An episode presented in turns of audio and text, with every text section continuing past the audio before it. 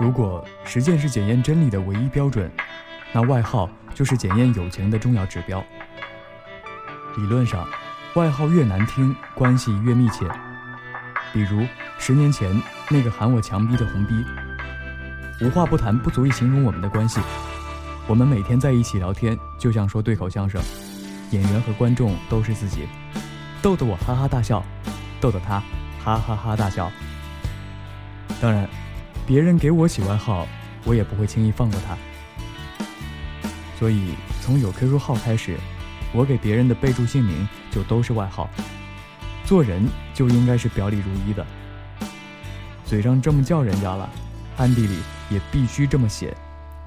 比如，瓜妹六九零章鱼，哦不对，应该是参加绰号大会的有瓜妹六九零章鱼冯球贾秀哎呦喂老婆才怪院长肖屁孩玉子菜鸟女儿老妈小鸡。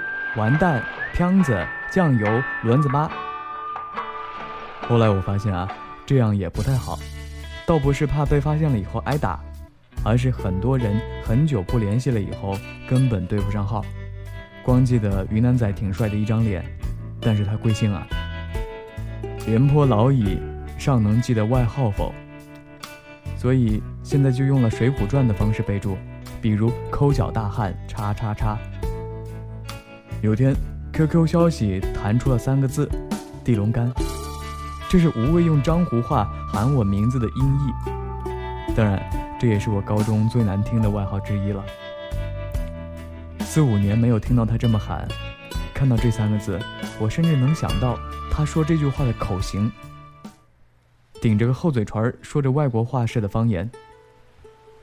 文理分班的时候，我们说以后会不会就慢慢疏远了？无畏说：“必然的，很正常。”在目送里面，一个万金油式的句子，刚好给无畏这句话来个结尾，而且，他用背影告诉你，不必追。